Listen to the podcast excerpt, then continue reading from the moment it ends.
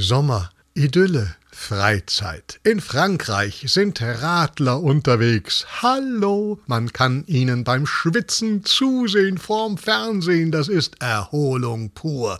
Oder da, in Australien und Neuseeland sind Frauen aus aller Welt, die schwitzen auch. Hallo, ja, sie arbeiten hart auf den Feldern, genauer auf den Fußballfeldern, und von der Couch ruf ich entspannt: Ja, schieß doch!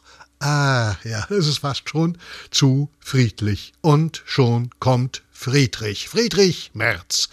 Der nannte die CDU-CSU eine Alternative für Deutschland, fügte hinzu mit Substanz. Zu spät. CDU und AfD, kommt da was?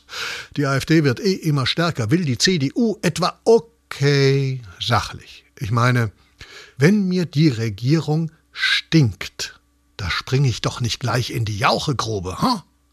Donald Trump, äh, wie komme ich jetzt auf den? Achso, er ist wieder da, in den Meldungen. Und wie? Ja, jetzt wird es eng für Donald Trump. Och, diese Schlagzeile gibt es seit äh, mindestens schon immer. Täglich grüßt das Trampeltier. Und dann als Alternative diese Horror-Stories aus dem Schwimmbad. Ruhe bitte.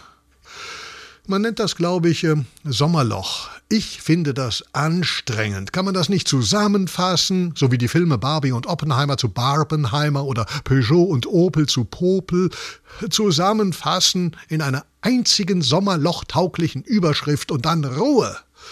Überschrift, was weiß ich, ähm, Trump im Schwimmbad gesichtet, jetzt wird es eng für die Löwin.